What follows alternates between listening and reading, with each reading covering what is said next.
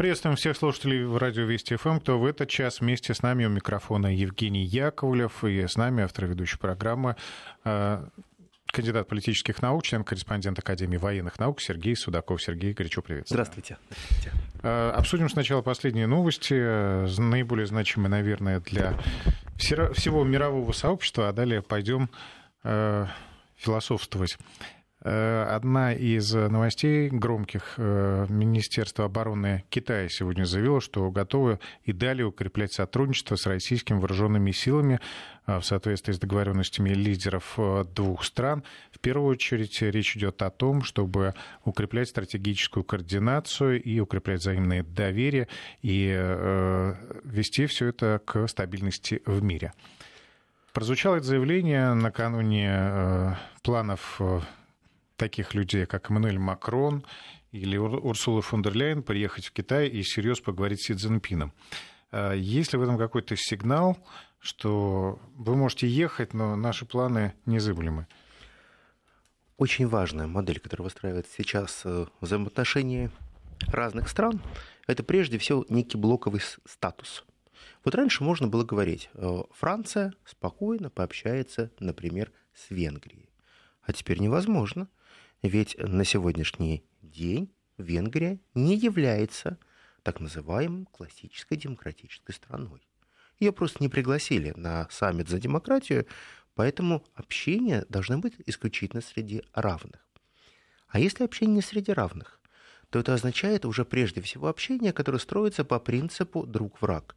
Это не классическая конкуренция, которая была всегда, а некая другая уже совсем история. А вот давайте разбираться на самом деле – если мы начинаем выстраивать отношения в современном мире, то мы должны с вами прекрасно понимать, можно ли э, кому-либо из государств навязывать свою волю, грозить пальцем или э, считать, что вы должны поступать определенным образом.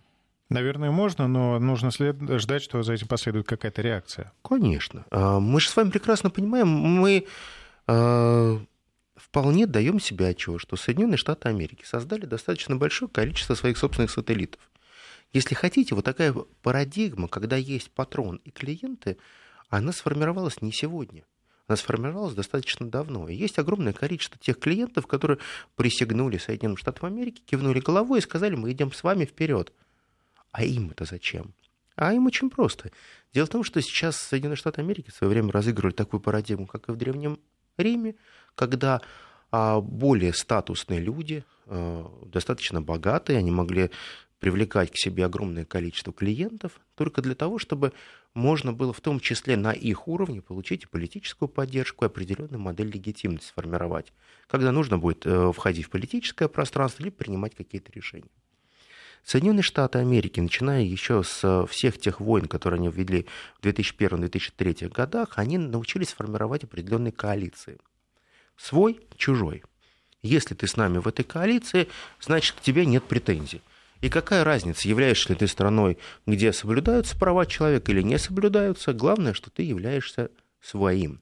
И ты очень четко готов выполнять ровно то, что тебе говорят. Но всегда появляются те страны, которые начинают жить по неким своим правилам. Ведь Вестфальская система международных отношений, которая была сформирована еще в далеком 1648 году, ее никто не отменял. И принцип суверенитета это, наверное, был очень важный столб для любого государства. Ведь обладать суверенитетом – это не так плохо. Но со временем э, такие люди, как Сорос, они э, постепенно, шаг за, шаг, за шагом, всем стали навязывать некую особую парадигму, в которой мир без границ, он начинал уничтожать то, что называется государственным суверенитетом. И многие государства начинали уступать свой суверенитет в обмен на некие общие блага цивилизации. И казалось, что есть определенная модель общей демократии, есть общая модель нравственности, есть общая модель культуры, есть общая модель экономического развития. Все такое вот понятное. Но только был правильный дирижер, который мог написать все эти правила игры. И на этом фоне появляется тогда очень четкий курс, э, который берет на себя Китай. Китай начинает играть свою собственную игру, свою собственную парадигму и шаг за шагом начинает формировать свое видение этого мира. А мы считаем вот так. 20 лет назад э, американские аналитики, они относились к Китаю с юмором. Вот правда. Если вы почитаете те статьи, вы будете удивлены. Слушайте, ну это отсталая страна, да куда им? Ну, мне кажется, весь мир же так смотрел, не только американцы. Ой, да, вы, вы, вы же помните, даже у нас, что такое Китай? Да это пуховики, из которых пух летит. А это у тебя, у тебя фен развалился, ну, китайский. А это у тебя... И вот эта парадигма... А, кстати говоря, интересная вещь. А вы знаете, что, оказывается, Руперт Мердок и же с ним огромное количество денег потратили на то, чтобы создавать а, имидж «Китай – это плохо»? Это была структура, и если у тебя что-то ломалось, надо было говорить «сделано в Китае». Вы понимаете, как, как манипуляционный потенциал создавался, чтобы заранее можно было сказать, что, слушайте, они нам не конкуренты. Тогда вопрос. Господа американцы, если в Китае так все плохо, почему вы настолько сильно зависимы от производственных мощностей Китая? Почему практически в повседневной жизни каждый американец использует практически на 90% все то, что произведено в Китае? И вот эта концепция глобального юмора и насмешек, она постепенно сменится. И Соединенные Штаты Америки, начиная уже с первой пятилетки Си, они увидели, что Китай совершенно другой.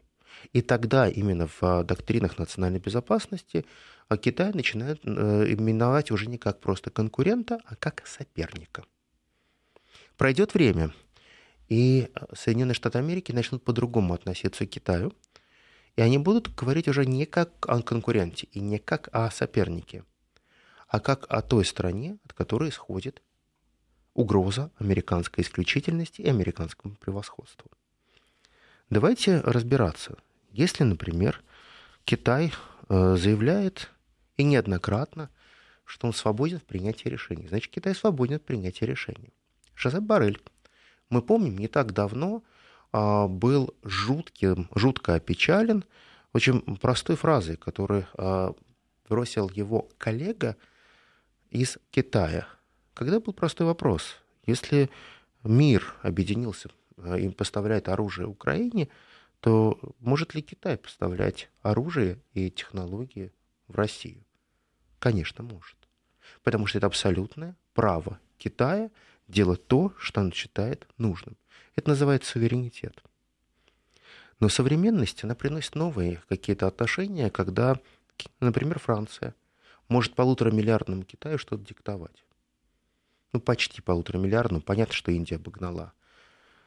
Но в любом случае, как ты такому гиганту можешь что-то диктовать?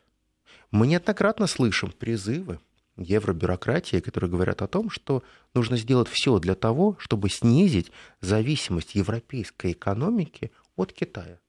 А на сегодняшний день это порядка 800 миллиардов евро. Огромнейшие деньги. Это товарооборот Европейского Союза и Китая.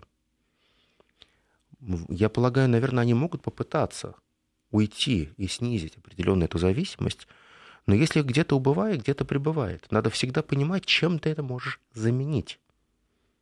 Если ты готов поссориться с Китаем, либо ты готов диктовать Китаю какую-то волю, например, приезжают несколько уважаемых политических деятелей или не совсем уважаемых, и начинают ставить определенные ультиматумы Китаю, которые будут расценены как если X, то Y. Если вы будете продолжать сотрудничать с Россией в военной сфере, то вот для меня всегда очень важный вопрос, то что? То Европа развяжет торговую войну с Китаем – так как это делал когда-то Трамп, то Европа откажет э, в том, чтобы Китай мог покупать определенные технологии в Европе. А Европа никогда не задумывалась в целом, Европейский Союз, что надежные поставки энергетических ресурсов из России, плюс те решения, достаточно дешевые, которые давал Китай, давал определенную гарантию благополучия экономического состояния Европейского Союза в целом. Они сумасшедшие? Или они не понимают, что они творят? Или на сегодняшний день не существует протрезвевшего политика, который может сказать, слушайте, это не наша игра, мы должны сейчас вспомнить, что все, что мы сейчас делаем, это во благо чужой экономики, и эта экономика называется Соединенные Штаты Америки, потому что сейчас очень важно, чтобы каждая страна прекрасно понимала, что есть собственные национальные интересы. Но это очень страшно сказать, потому что наднациональные интересы всегда важнее. А теперь, если вы вернетесь, например, в страны Европейского Союза и активно начнете задавать вопросы, а в чем все-таки такая ненависть к России? В чем Россия поступает неверно? И вы увидите, что примерно а, население будет расколото 50 на 50. 50%, например, населения Италии, это то, о чем мне говорят достаточно достоверно те люди, которые а, работают длительное время в Италии, в том числе и э, проводят сами своими руками социальные, социологические опросы, они крайне негативно настроены к России. Просто такое вот чудовищная, зашкаливающая русофобия. А 50% они считают, что это безумие. Они считают, что просто а другую часть просто зомбировали. И они не могут найти рационального объяснения, что происходит с теми людьми, которые не только пилят сук, на котором сидят, а которые по приказу из Вашингтона готовы отрубить себе руку, например. И разговаривать о зеленых технологиях, разговаривать о том, что следующую зиму надо просто купить хорошие пуховики, и тогда будет достаточно тепло. Но это же не те критерии хорошей жизни, которые обычно формирует глобальный Запад. Как-то меняется концепция. И уговаривать Китай – чтобы Китай под чью-то волынку или под чью-то дирижерскую палочку подпрыгивал, я полагаю, что Европейскому Союзу не удастся. Это не та страна, с которой можно говорить с точки зрения силы.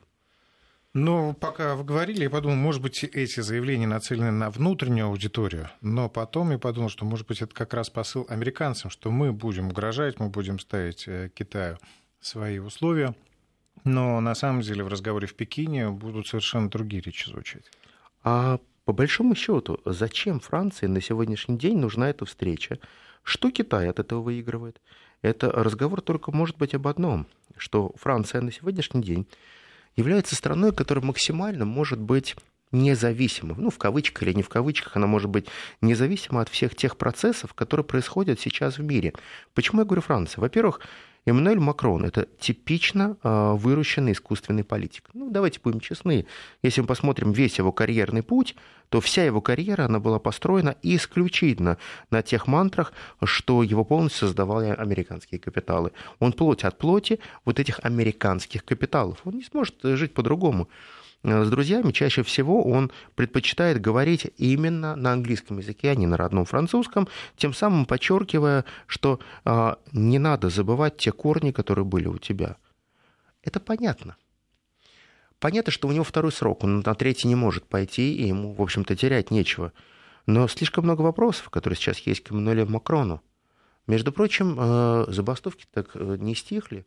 Люди не проглотили все то, что происходит сейчас во Франции – огромное количество людей чувствует на своей шкуре, насколько э, тяжело становится жить. Ведь критерий демократизма, критерий того, что называется хорошая или позитивная власть, она всегда измеряется в индексе качества жизни. Чем лучше у тебя жизнь, тем меньше у тебя каких-либо вопросов к той власти, которая тебя, тобой управляет. Ты вообще не задаешься вопросом, а кто сейчас у руля? Потому что тебя все устраивает. Причем эти люди э, оценивают этот индекс жизни не потому, что публикуется в финансовых журналах, а по личным ощущениям. Конечно, абсолютно, вы абсолютно в этом правы. Потому что если мы реально рассматриваем личное ощущение человека, то мы с вами в интернете огромное количество найдем роликов, где простые парижане записывают ролики, в которых показывают, вот пришла мне зарплата, там 2000 э, евро, и ее уже нет. Потому что в момент прихода ко мне на карточку я закрываю долги по квартире, я закрываю долги по электроэнергии, я закрываю долги а, по а, обслуживанию автомобиля, по кредиту на автомобиль, оплачиваю детский сад двух детей, и в остатке там остается порядка 150 евро прожить на месяц. Это не задаются простым вопросом, а как дальше? А дальше я, человек вынужден залезть в кредит, в кредит опять купить те или иные вещи, продукты питания – и следующий месяц опять повторится. Зарплата будет перекрывать только платежи кредитные. Это говорит прежде всего о том, что сейчас Соединенным Штатам Америки им абсолютно все равно, как себя чувствуют и живут их вассалы. Ну, между прочим, и все равно, как живут их собственные граждане. Да, вот это очень важно. Вы знаете, э, мы видим сейчас, что уровень качества жизни в самой Америке, он очень сильно снижается – я, я знаю, что огромное количество скептиков говорят, а вот, сразу будут шутить, там, негров линчуют. Да не право вопрос не про то, что негров э, линчуют. А понимаете, в чем дело? А, Соединенные Штаты Америки, они пытались создать некую такой образец страны, под которую все должны были подстраиваться и выплачивать огромные дивиденды за то, что они могли приобщиться к великому к великому американскому доллару, к великому американскому Голливуду. Получить франшизу. А, это, это же очень здорово, когда ты можешь а, франшизой торговать столько, сколько угодно. А есть те, которые всегда готовы будут ее купить. Вы знаете, а, Соединенные Штаты Америки, они очень хорошо научились торговать своей национальной валютой которая потом почему-то стала уже национальной валютой, превратилась в наднациональную валюту. И по сегодняшний день они а, уверены на все тысячу процентов, что в будущем, в принципе, никаких изменений не будет, что все будет исключительно как прежде что не будет меняться вот эта парадигма, в которой что-то может пойти не так. Мы с вами видим, что на самом деле меняются самые главные критерии. Меняются критерии американской мечты. Ведь можно а, много говорить о том, что да, американская мечта, она невыполнима. Нет, она была выполнима. Дело в том, что огромное количество американцев, они абсолютно искренне, приезжая в новую страну, имея абсолютно разные корни, итальянские, еврейские, мексиканские, да любые корни, они все полагали и надеялись, что в следующем году будет лучше. Мои дети и внуки будут жить гораздо лучше. Но Gallup Media проводит опросы. И самое главное, меняется критерий. Для меня это важно. Что такое качество жизни в Америке? И что такое американская мечта? Я хочу, чтобы мои дети жили не хуже, чем я. Почувствуйте разницу. Не лучше, а не хуже. Не хуже. Хотя бы, чтобы они продержались вот на этом уровне. Вы понимаете, какая это пропасть на самом деле? Не хуже, чем я. И задаемся вопросом, а вот это американская мечта, вы правда верите, что это настоящая американская мечта? Ведь так это должно быть все, или немножко должно быть все по-другому? Если ты в своем огороде не можешь а, навести порядок, то каким образом ты можешь держать весь мир? Вы знаете, а, есть огромное количество образцовых кофеин, которые не торгуют а, и не делают прибыль на том, что они продают чашечку кофе. Это такое есть в Америке, в Европе, такое было и у нас в России – они делают идеальную модель, чтобы ты пришел к ним и купил франшизу, чтобы они тебе открыли такую же кафешку. Она будет такой же идеальной. Но идеального-то ничего не бывает. Вот Соединенные Штаты Америки, они пытались создать некую образцовую модель, чтобы многие могли прийти и купить ее. Но практически все те страны, которые с момента распада Советского Союза покупали эту франшизу, они почему-то оказывались в минусе. Они все оказывались в долгах, как в шелках, и прекрасно понимают и осознают, что их жизни не хватит, чтобы рассчитаться с Соединенными Штатами Америки за все те платежи, которые те им выставляют. Вот мы сейчас э, каждый день видим и слышим о новых пакетах помощи Америки со стороны Украины. А это помощь, которая просто так им передается. Просто на возьми, вот еще возьми, вот еще деньги. Многие американцы именно так это воспринимают. Но по большому счету, если мы внимательно посмотрим, а что, ленд-лиз кто-то отменил? Нет. Практически огромное количество поставок, которые идут сейчас на Украину, они идут по принципу ленд-лиза. Долговое бремя-то чудовищное. Но э, практически все те политики, которые находятся сейчас у власти в, на Украине, они живут по очень простому принципу. После нас хоть потоп. Неважно, кто будет э, рассчитываться за все э, те поставки, которые есть сегодня, но очень четкое понимание того, что называется сейчасное мышление в политике. Это проблема. Главное, чтобы э, мой ребенок жил не хуже, да? То есть не такой... хуже. не хуже. Это важно. Друзья, мы сейчас э, прервемся на новости и рекламу. Напомню, что в эфире Э, наша программа с Сергеем Судаковым «Иллюзия власти». Можете присылать ваши комментарии на WhatsApp и Viber и Telegram 903 170 63 63 или смс-сообщение номер 5533 в начале слова «Вести».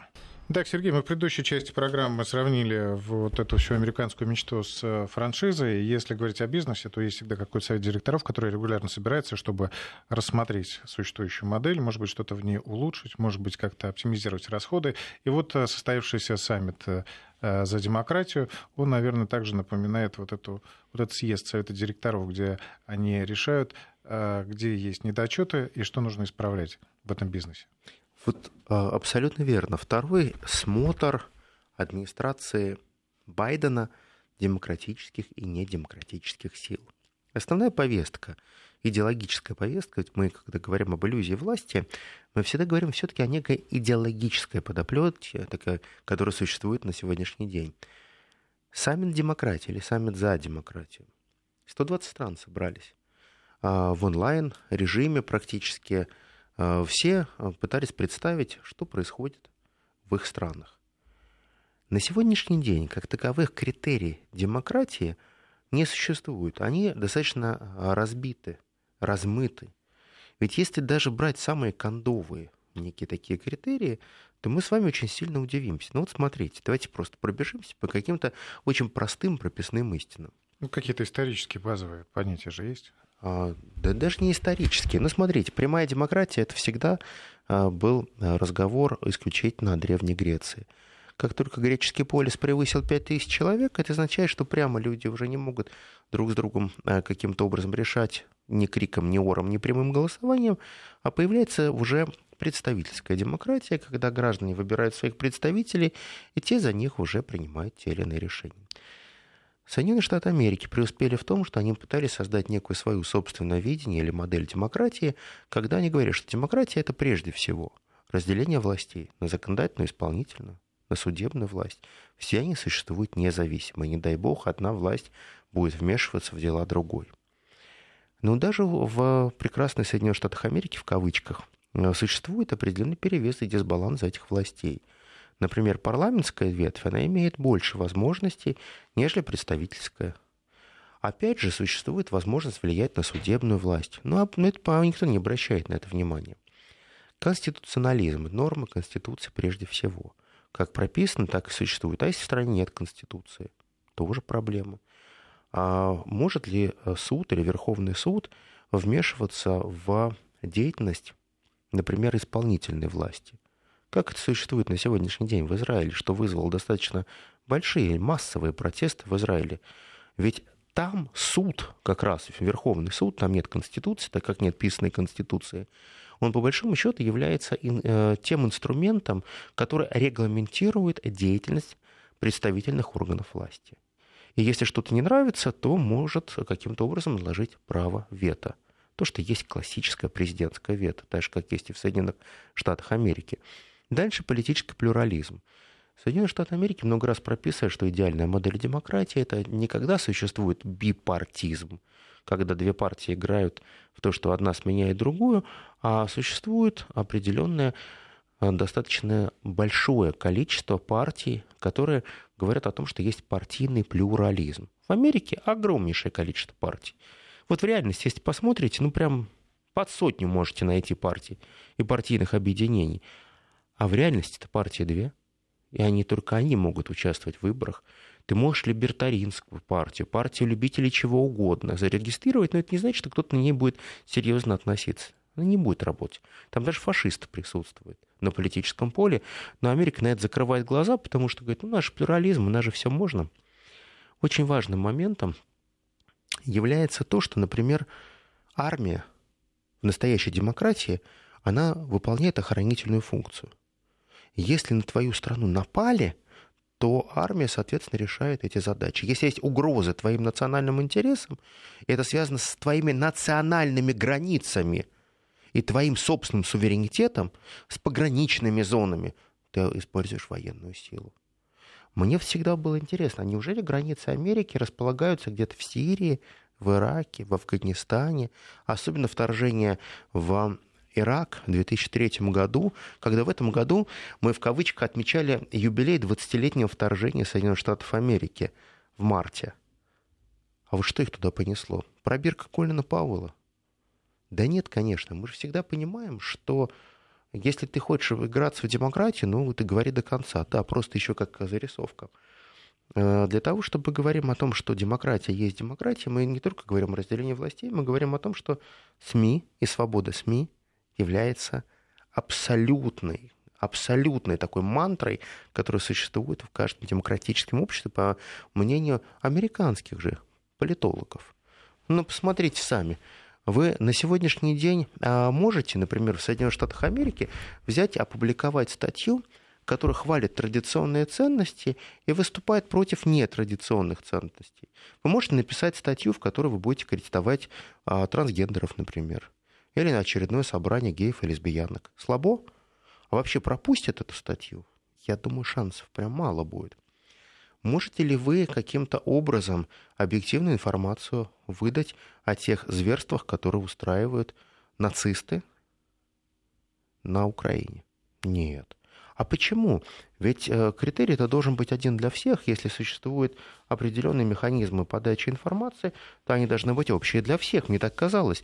Но получается, что в Соединенных Штатах Америки не существует а, неких, а, неких неписанных а, механизмов. Ведь все не работает. Мы же говорим о том, что если ты хочешь быть образцом, ну иди дальше, показывай. А дальше уважение к чужим конституционным нормам правилам уважение к соседским государствам, добропорядочные отношения. А также, когда э, мы говорим о том, что спецслужбы должны выполнять ими только им отведенную службу, и они должны работать исключительно на благо национальное и так далее, и так далее. Посмотрите, что американцы делают. Да по всему миру действуют их спецслужбы, прослушивают а, практически глав государства. Помните скандал с Ангелой Меркель? Он говорит, ну, всякое бывает. Ну, прослушивает и прослушивает. Да, мелочи какие. Чего они там нового услышат? Наверное, это хорошо. Но это говорит прежде всего о том, что несвободного мира достаточно много. И 120 государств, которых Америка собирает, это всего лишь так называемая фейковая коалиция. Если хотите, когда-то давно Нобелевский лауреат Сент-Аматия предложил такой термин, который назывался зонтичная легитимность когда якобы ты под свой зонтик всех собираешь и говоришь, ребят, я вас буду крышевать, у нас есть свои общие ценности, цели, и мы это разделяем. Так вот, очень важный момент, который мы всегда говорим, это ценности. Вот Соединенные Штаты Америки, у них всегда проблема не с процедурами, а с ценностями. Ведь один из критериев демократии – это сменяемость власти, о которой они говорят. А в этом плане, если мы внимательно посмотрим на ту же Германию – мы видели, насколько долго находилась Ангела Меркель у власти, но почему-то и никто не хотел ее назвать диктатором и сбросить ее. Ну, так бывает. Мы видим, э, что на саммит демократии почему-то не пригласили Венгрию, не пригласили Турцию, не пригласили Азербайджан. У меня возникает вопрос, значит, по каким-то критериям они не соответствуют? Но было огромное количество тех стран, которые разделяют идеи нацизма, национализма – они почему-то присутствовали там. То есть, по большому счету, есть правда и правда. Есть критерий истины, а есть критерий правды. Вот правда у всех своя, а истина одна. Так вот, на сегодняшний день мы видим, что смотр Америки удался, конечно. Они пытались э, поставить галочку, ведь в борьбе автократии и демократии они всем показали, что на их стороне якобы 120 стран. На их ли? И что значит э, принять чью-то сторону? Ведь все прекрасно понимают, что как только ты выбираешь чью-то сторону, например, американскую сторону, ты уже должен. Ты уже должен за это платить. И платить реальными деньгами, абсолютно реальными. Вот у меня возникает вопрос. А ведь Европейский Союз, достаточно процветающий в одно время, они не понимают, что они творят. Неужели а, те страны, а, которые добровольно кладут свою голову на плаху, они не понимают, что это все может очень печально закончиться? Конечно, понимают. Но они полагают, что Соединенные Штаты Америки, они смогут все компенсировать. Одно но. Ставка ФРС 5%. Европейские банки практически базовую ставку финансирования для своего бизнеса держали на нуле. То есть это бесплатные деньги. Тебе нужны деньги для развития. Пришел, взял деньги, развиваешься, выплачиваешь тело. Процентов не платишь. И что мы сейчас видим? Что в Соединенных Штатах Америки ипотека доходит до 8-9%. Это очень большой. Не бывало. Процент. Не бывало большой. В Европе а, можно взять деньги сейчас под те же 8, 9, а то и 11%. Как можно выстраивать бизнес, при том, что, в принципе, экономика вязко замерла, и при этом такие огромные проценты? А все прекрасно понимают, что надо чуть-чуть затянуть пояса, как говорят американцы, и завтра все будет хорошо. А правда, что если ты сегодня затянешь пояс, то завтра все будет хорошо. А насколько долго надо затягивать этот пояс? И чем а, критерии рецессии отличаются от критериев, которые могут быть связаны с так называемой проходящей волной испуга, что экономика испугалась, а потом будет отскок. Так вот сейчас любой аналитик, особенно те, у кого нет нобелевских, а, э, я бы хотел сказать, нобелевских степеней, Нобелевской э, премии нету, я как-то у меня к ним больше доверия. Вот как раз они, аналитики типа Рубини, говорят о том, что наступает время глубокой депрессии и рецессии. Вести ФМ. В связи с э, этими всеми событиями, есть ли уже понимание реальное у европейских политиков, не у простого человеческого народа европейского, а у политиков, что уже все устает. Ну, знаете, как есть понятие усталость металла, что просто лопнет. Также и усталость политики существует? Многие рядовые европейцы, они прекрасно осознают, что движение вперед невозможно. Но им говорят, у вас будет точка роста. Точка роста будет связана с тем, что у вас завтра уже практически, ну пусть не завтра, через пять лет, появятся уникальные зеленые технологии. Вы будете получать фантастическое большое количество энергии, все у вас будет хорошо. Но многие забывают о том, что вот мы как-то говорили о продовольственной безопасности, очень важно сохранять определенный темп развития сельхоз продукции. Просто получать тот же хлебушек, который нужен будет каждый день. Зерно. Зерно никто не отменял. Одним вином сыт не будешь и оливками. Постепенно меняется сама парадигма, а что такое современность, насколько быстро идет время. Горизонты планирования меняются очень сильно. Ведь ключевой момент и для европейцев, и для китайцев, и для индийцев – это горизонт планирования мы можем планировать на 10-20 лет? Нет, не можем. Потому что это объективно и э, связано с тем, что на сегодняшний день невозможно создать критерии, которые позволили бы вам э, планировать хотя бы на 5 лет вперед. Дело в том, что э, раньше планировали, исходя из того, что Соединенные Штаты Америки безоговорочный гегемон, и нет того решения, которое Соединенные Штаты Америки не продавят. Но теперь Соединенные Штаты Америки начинают спотыкаться – ведь концепция многополярного мира, мира, который основан на правилах и справедливости, которые выгодны всем, они, э, простите за тавтологию, чудовищно невыгодны Соединенным Штатам Америки. Ведь умение переобуваться в воздухе – это же неплохо. Он договорился, пожал руку, потом сказал, слушай, мне это невыгодно. Я пойду с другим договорюсь. В Соединенных Штатах Америки это норма – то есть, если ты договорился с американской компанией, ты с ними подписался, они тебе говорят, иди в суд. Но только ты должен понимать, что этот суд будет либо брюссельский, либо лондонский, либо нью-йоркский. И где бы ты ни пошел судиться, у тебя будет понятный результат и какая будет справедливость. А это насчет тех критериев демократии, которые называются независимый суд. Иди посудись. Если ты э, хочешь встать под определенные флаги и сказать, я являюсь вассалом Америки, и мне откроются все двери? Нет, не откроются.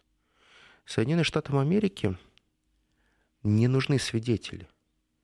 Им нужны исключительно соучастники, которые будут отрабатывать определенные их парадигмы и модели. Но Соединенные Штаты Америки, они привыкли паразитировать. Если когда-то давно, пусть это будет 30, 50 или даже 70 лет назад – Соединенные Штаты Америки, они смогли сделать очень серьезный экономический рывок. Они создавали настоящую промышленную экономику. Они производили огромное количество продуктов и продукции, которые поглощала Америка внутри. Это вот та эпоха, когда создавался бизнес в гаражах, когда э, изобретатели были просто на вес золота. Совершенно верно давались инвестиции этим изобретателям. Совершенно верно. Когда ты действительно понимал, что есть бизнес-ангел, который тебя вытащит, приди с хорошей идеей, реализуй ее. Не, ну чем не американская мечта? Ну, вроде бы все получилось. Пришел от идеи гаража до мультимиллионера. Да круто. На сегодняшний день в Чикаго даже находится самая крупная в мире мясобойня. Америка поставляла такое количество мяса всему миру, ну просто закармливала. Ведь не просто так появились эти ножки Буша пресловутые. Из этих резервов военных, не военных, не суть. Но с точки зрения пропитания там всегда все было хорошо. А с точки зрения нефти, например. Посмотрите, ведь э, если мы вернемся в далекий 73 год, когда был совершен демарш, который очень сильно оскорбил и обидел Америку, так называемый кризис 73 года, когда две страны, Египет и Сирия, они сказали, что мы не будем нефть продавать Америке. Да, попробовали перо. Пришел 75 год. В 75 году Америка начали активно, осмыслив тот опыт, что произошел, они начали создавать свой резервный фонд, где стали скапливать огромное количество нефти. Но по прошествию времени Соединенные Штаты Америки вошли в клуб крупнейших нефтепроизводителей. Это факт. Они производят огромное количество нефти. Но это легкая нефть. И эта легкая нефть не всегда пригодна для того, чтобы можно было, или точнее сказать, это вообще не пригодна, чтобы из нее можно было делать качественный дизель, мазут. Он совсем не пригоден. Для того, чтобы получать мазут, нужна тяжелая нефть. А тяжелой нефти не так уж много. Она есть в Иране, она есть в России, и она есть в Венесуэле. Венесуэл под, Венесуэла под санкциями, Иран под санкциями. Россия под санкциями. Возникает ключевой вопрос. Куда дальше? Вы будете пересматривать эти критерии или будете говорить о зеленой экономике? Они продолжают говорить о зеленой экономике и покупают рекордное количество нефти тяжелой. Ради интереса как-нибудь откройте табличку, сколько Америка продает нефти и сколько покупает. Вы прям когда увидите дебет с кредитом, вы задайте себе вопрос, откуда они столько тяжелой нефти берут? От Сау? Полы. Конечно. А не двойные ли это критерии? Мы, не, мы накажем любого, Причем кто купит. обход санкций наказывается жесточайшим образом в Соединенных Штатах. Конечно. А они пальцем всем погрозят и скажут, не дай бог вы нарушите наши санкции. Разорвем, уничтожим. Открывайте, смотрите. Крупнейший производитель американской нефти – являются крупнейшими покупателями нефти. Замещение происходит, бартер свою продают, покупают та, которая нужна им. Поймите одну простую э, вещь. Соединенные Штаты Америки – это достаточно неплохие разветвленные дороги, но не железные. И практически многие товары перевозятся исключительно грузовиками. Интерстейты, которые соединяют крупнейшие мегаполисы, это являются ключевыми артериями по поставкам товаров и услуг – они перевозятся исключительно автомобильным транспортом, который сжирает огромнейшее количество галлонов дизеля. Огромнейшее. Там моторы по 12 литров у этих грузовиков. А вот что касается железных дорог, то Соединенные Штаты Америки за последние сто лет фактически им не занимались. Они считают, что это такой умирающий транспорт, поэтому, если вы когда-нибудь будете вам интересно, откройте, пожалуйста, статистику катастроф железнодорожных в Соединенных Штатах Америки. И будете очень сильно удивлены. 69% всех э, катастроф, они происходят из-за того, что в Америке по сегодняшний день большинство шпал, на которых лежат рельсы, деревянные. И они не меняются на бетонные, просто это не нужно. А э, соблюсти полотно, чтобы оно было ровное, при тяжеленных грузах, которые переводятся по рельсам, невозможно. Многие рельсы просто не только восьмерят, они ну, в чудовищном состоянии. И при этом Соединенные Штаты Америки, они не хотят заниматься своими собственными вопросами и делают все для того, чтобы постепенно и методично отказываться от доктрины Монро. Ведь еще Джон Керри, тогдашний госсекретарь, неоднократно говорил о том, что время, когда Соединенные Штаты Америки должны заниматься только собой и странами Латинской Америки, эта доктрина Монро 1823 года канула в лету навсегда. Хиллари Клинтон когда ее спросят, «А, может быть, Америке следует вернуться к доктринам Монро и сделать жизнь внутри Америки гораздо лучше, она скажет, американские интересы никогда не будут заканчиваться там, где заканчиваются границы Америки. Они всегда будут выходить за национальные границы Соединенных Штатов Америки. Тогда и зададут вопрос, а зона влияния и зона ответственности, они как-то могут быть согласованы. Есть только одна зона влияния. Это зона влияния Соединенных Штатов Америки. И любой, кто будет посягать на американские интересы в любой точке мира, будет наказан. Это скажет Хиллари Клинтон. Дальше. А дальше будет Тони Блинкин, сегодняшний госсекретарь, который очень четко скажет, что война в Европе – это ценностная война. И что любой ценой надо купить победу. Купить эту победу. Но вот ключевой вопрос, а что такое критерий победы в современном мире? А это не победа одного государства над другим. Это создание устойчивой зоны русофобии, ее поддержание, чтобы можно было за счет страха и русофобии формировать некие свои круги доверия. Ведь меняется само понятие, что такое победа. А если у тебя есть адепты, которые поверили в твою сектантскую религию, которые готовы тебе присягнуть и как мантру повторять, что страшная Россия скоро к тебе придет, это позволяет тебе ставить их на колени, отдаивать так, как тебе нужно, и да. Современные Соединенные Штаты Америки, не скрываясь даже в рамках американских ток-шоу, называют своих партнеров дойной коровы или кэш-кау. И они прекрасно понимают, что это не назывная и не шуточная парадигма. Потому что ровно до тех пор, пока будут находиться те страны, которые будут эффективно доиться и давать определенные блага не своим нациям, а Соединенным Штатам Америки, будут существовать такие режимы, которые называют себя истинной демократией. Ну, как вы хорошо сказали, что не может блоха вечно есть собаку, потому что собака может сдохнуть. Спасибо. Напомню, что с нами был Сергей Судаков, член-корреспондент Академии военных наук. Спасибо. Спасибо.